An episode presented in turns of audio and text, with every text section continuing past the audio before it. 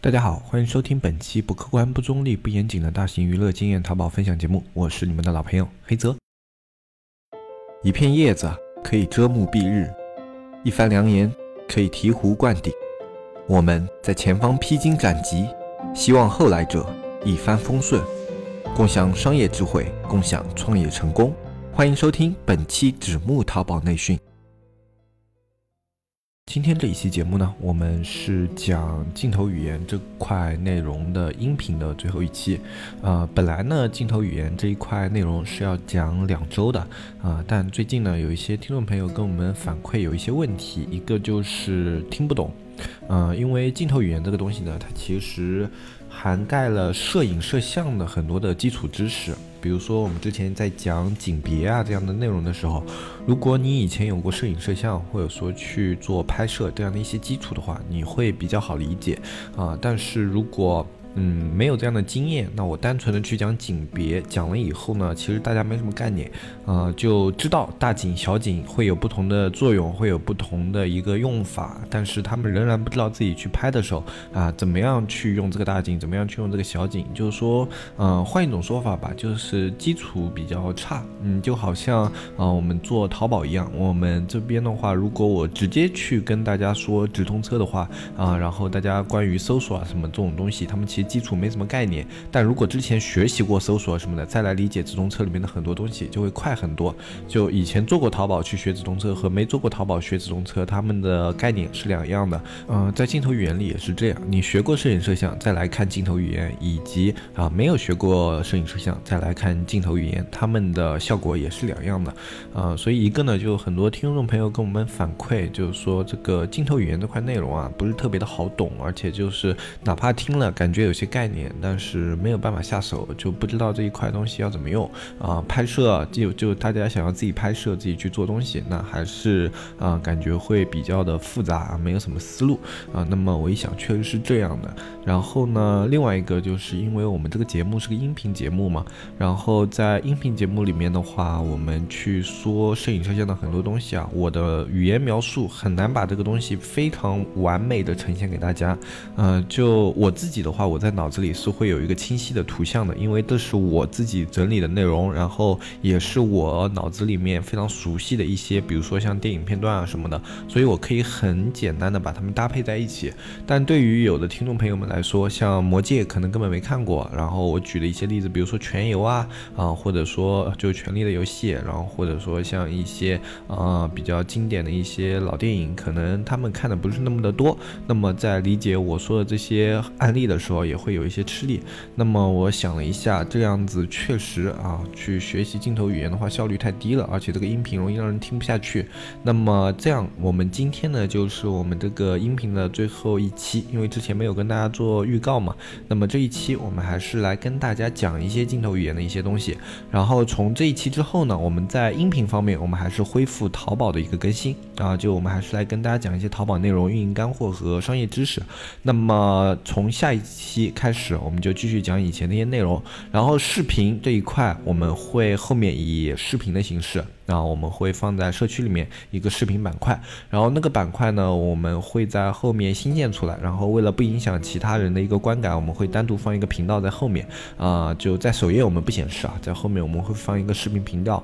然后这里面的内容呢，会由我自己慢慢的的去做一些原创更新，也有可能去找一些素材，然后给大家看一下，啊，放一些基础的教程在里面啊，大家如果对视频感兴趣的话，到时候可以到那个里面去看，啊，等到这个内容放上去。以后呢，我们在节目里面也会有一个通知啊。那反正这边的话就跟。大家先打一个招呼啊，因为直接就是本来说好要做两周的视频内容课的啊，然后一下子下一周突然不做了，可能会有一些人不太理解。那么这边的话，先跟大家说明一下啊，就是有这样的一些情况存在，然后做的这样的一个决定。那么从下一期开始，我们就继续讲我们淘宝的内容。今天这一期呢，因为之前已经说好了嘛，那我们还是在讲一些这种影视的一些内容，嗯，就不讲的那么细致了，因为其实讲的特别细致的话。大家不一定用得上啊。就比如说我今天本来想要说的是一个镜头的推拉摇移，那镜头的推拉摇移的话，你从语言上理论上是特别好理解的。比如说推镜头啊，它是能够把一些细节更好的呈现；拉镜头的话，就是可以通过啊一个这种细节，然后慢慢的去呈现人物的整体表情不怎么怎么样的啊。我去讲的话都很简单啊，好像你听的话也是哦，好像是这样的，还比较好理解。但是实际去操作就是另外一回事了。那么我们把内容稍微改变一下，那推拉摇移这一块的话，我们接下来还是放到视频里面去说。啊，今天呢就跟大家聊一下剪辑，那就剪辑的一个作用。啊，这个东西呢，它其实在电影里面是一个非常重要的理论基础。啊，也是大家可以听到非常多的一个叫蒙太奇理论。嗯，蒙太奇在电影里面是一个非常大的一个大类啊，甚至去钻研这一些的学者啊，或者说电影人啊，他们可以花费很多年的时间去验证里面的一些理论，特别是在早期的时候。那么蒙太奇呢，它是指剪辑拼切，然后。对观众的心理产生影响这样的一个过程，里面非常有意思的一个效应叫库里肖夫效应啊。这个东西呢，大家不一定啊要当成一个专业知识去理解，我们可以当成一些非常有意思的这种小故事，你可以去把它啊做一个吸收啊，因为你不一定马上能用得上，嗯，但是脑子里形成了一些概念以后啊，你再去做其他的一些学习就会方便很多。那么蒙太奇理论的话，我们就先讲里面的一种叫库里肖夫效应啊。库里肖夫呢是是呃一个非常有名的导演，他在以前的时候他做过一个实验。嗯，库里肖夫呢，他认为一个人他的这个表情表现啊，如果他的变化非常的细微啊，就是说没什么变化的话，就一模一样的一个人，没什么表情坐在那里，那么他是能够根据他所在的场景不同，对观众的心理产生不同的影响的啊。怎么去理解？那库里肖夫效应这个实验，大家可以自己百度一下，它有一段视频的，视频里面呢是这样的，第一段是。嗯，就是啊，一个女人啊，躺坐在沙发上，然后那个男的，镜头切换到那个男的，没有什么表情啊，然后这样看着这个女的，好像，然后这时候大家就觉得他对这个女的眼中有这种爱慕啊、欣赏啊这样的一个意思啊，然后同样的是这个男的，然后前面配的画面是一个躺在呃棺材里的一个少女，然后。他们在转到这个男的时候啊，观众他们在看的时候会觉得这个男的眼中涵盖着这种悲伤啊，这种啊哀伤的这样的一个情绪。然后接下来还是啊一个这样一个男的画面没有变化，然后前面呢就是换成了一个啊这种。餐盘，然后上面摆满了食物啊什么的，然后再切换到这个男的表情啊，观众这个时候就觉得这个男的他眼中就有那种啊饥饿啊，就表现的他好像非常的想吃这一盘东西啊，就明明是一模一样的三张表情，然后让三批不同的观众看，然后他们就可以得出来不同的这个演员演技，他们所想要表达的一个内容。其实这里并不是演员的演技特别好。而是导演用了剪辑手法以后啊，让这个演员他的表情富有了意义。就在他跟其他画面拼接之前，它只是一张普通的画面，甚至可以说是一张照片。但是他跟其他的画面拼接之后啊，这样就形成了他跟前面的内容形成互动。那么他没有表情的内容，就在观众的解读中蕴含了其他的一些含义。这就是库里肖夫效应实验的一个表现。那同样的一个逻辑，希区柯克就著名的电影大师希区柯克也做过一个实验，就是说，呃，先是一个画面，是一个家庭一样的一个妇女和一个孩子在草地上。打打闹闹啊，然后镜头再一切换，切换到了希区柯克的表情上，然后希区柯克先是比较严肃的看着，然后看看看，然后突然嘴角微微上扬，哎，这时候就表现了希区柯克是一个和蔼可亲、善良的人。那么这个时候，哎，我们再把前面的一组画面给换一下。换成一个啊非常性感的比基尼的这种美女躺在这个草地上，然后这个美女在那边搔首弄姿，然后这时候画面再转到希区柯克，然后希区柯克呢还是一模一样的表情，然后一模一样的一个嘴角上扬，这时候就会觉得希区柯克是一个大色狼啊，是一个有一些猥琐的老变态啊，就有这样的一些感觉。然后这样的一个画面，它其实无关演员的演技，它就是因为画面剪切的效果，让同样的。画画面产生了不同的效应，那这种效应的话，就是我们剪辑能够起到的一个作用。它其实是在电影里面非常重要的一个环节。我们在现场的时候啊，影片在拍摄的时候，很多时候会有多个机位。那么最后剪辑师他会决定要从这些机位里面用哪一些啊画面去进行拼接。有很多导演都会自己去担任剪辑或者剪辑监督的一个工作，就是因为他们要掌控这些剪辑之间的一个关联。剪辑是一件非常有意思的事情，库里肖夫效应只是其中的一种。还有另外一个导演曾经做过一个实验，就是他在四个不同的场景拍了四组画面，然后放到一起。一个人从啊一条中央大道这样走过来啊，从左往右走，然后另外一个人啊，他是从另外一条完全不同的一个街道从右往左走，然后两个画面啊进行一个切换，然后切换之后啊，接下来下一个画面是两个人在一个建筑物的大门门口相会了，一个银行啊这样的一个非常大的一个大门，哎，没有办法很细节的看出来是哪个地方，然后他们两个相会了，然后相会以后一起往台阶走上去。然后最后画面再一切换，切换到了一个白宫这样的一个大的场景，然后从观众的脑中呈现出来的是两个人相遇问候，然后一起走进了白宫。但其实呢，这四组画面是在完完全全不同的四个地方拍摄的啊。最后的一个白宫甚至只是一张照片，都没有实地去取景呀。就他们两个人走上去以后，然后再切到白宫那个画面，他都没有实地取景，只是用了一张照片啊。这就是剪辑的一个作用哦。为什么我们这里要？去跟大家去谈一个剪辑呢？因为我们在做一些比较专业的一些东西的时候啊，剪辑是我们绕不过去的一个坎啊，就我们一定会用到剪辑啊。你在比较初级的时候，你可能会剪掉一些没有用的一些画面啊，这是一个比较初级的剪辑。那么一个比较高级的剪辑就是对你。拍摄的画面进行一个拼接，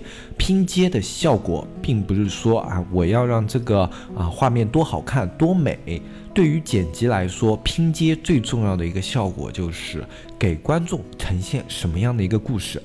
我可以在不同的地方进行拍摄，我可以甚至用不同的人进行拍摄啊，但是最终我要到达的目的是，我的观众从这一组画面里面，他们理解什么样的意思？一个有逻辑的剪辑和一个无逻辑的剪辑是完全不同的。如果你的剪辑过于无逻辑的话，观众根本看不懂。这种在意识流的电影里面用的非常的多啊，但是他们结合电影环境的话，会产生一种非常奇妙的反应啊，这种奇妙的反应就会让观众。